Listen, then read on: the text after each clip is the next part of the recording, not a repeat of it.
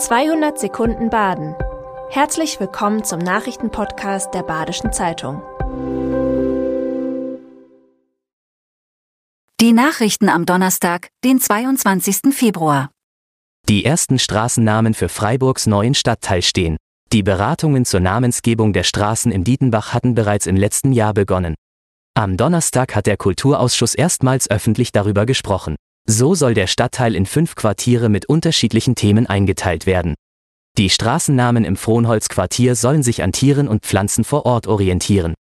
Im Lehener Winkel und Mitte werden die Straßen nach Frauennamen benannt. Das Quartier Obere Hirschmatten erhält Straßennamen zum Thema Universum.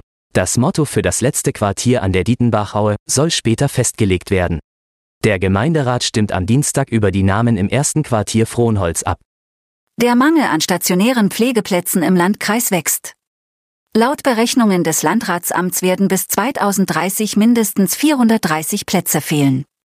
Zudem fallen durch die Landesheimbauverordnung, die seit 2009 höhere Standards verlangt, immer noch etliche Plätze weg.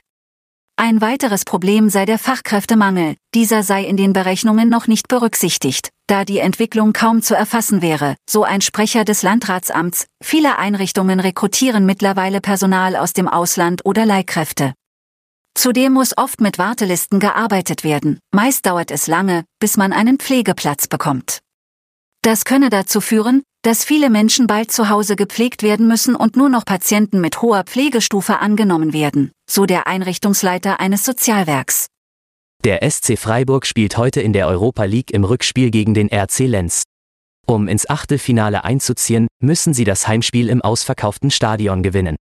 Der zuletzt angeschlagene Matthias Ginter trainierte am Mittwoch erstmals wieder mit dem Team. Ob er heute Abend auf dem Platz steht, ist laut Trainer Christian Streich noch unklar. Auch der Einsatz von Yannick Keitel sei unwahrscheinlich. Dafür steht Kapitän Christian Günther wieder auf dem Platz. Laut Griffo wolle man die Torchancen im Spiel diesmal besser nutzen. Das Hinspiel endete mit 0 zu 0. Die Dammenmühle in La öffnet wieder.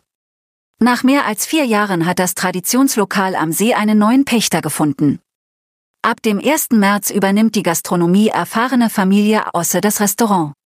Auf der Karte stehen unter anderem Schnitzel, Pasta und Salate. Auch das eigene Brauhaus und der Biergarten sollen später den Betrieb wieder aufnehmen. Außerdem gibt es Zimmer zu vermieten. Der Gastrobetrieb wurde 2019 wegen Personalmangels eingestellt. Zuletzt wurde die Dammenmühle nur noch als Hotel genutzt. Viele Kinder im Ukraine-Krieg suchen nach ihren Verwandten. Oft müssen die Familien große Mühen aufbringen, um ihre Kinder aus der russischen Besatzungszone zurückzubekommen. So auch Ludmilla Syrik. Die Großmutter ist mehrere tausend Kilometer gereist, um ihren Enkel zurückzuholen. Der zwölfjährige Sascha war bei einem Angriff auf Donetsk von seiner Mutter getrennt worden. Bis heute weiß niemand, wo sie ist. Nachdem ukrainische Ärzte ein Foto des Jungen auf Social Media verbreiten, erreicht es seine Großmutter. Einige Zeit später liegen sie sich in den Armen. Gesagt haben wir nichts, erzählen die beiden. Das war 200 Sekunden Baden. Immer montags bis freitags ab 6.30 Uhr. Aktuelle Nachrichten rund um die Uhr gibt's auf der Website der Badischen Zeitung badische-zeitung.de.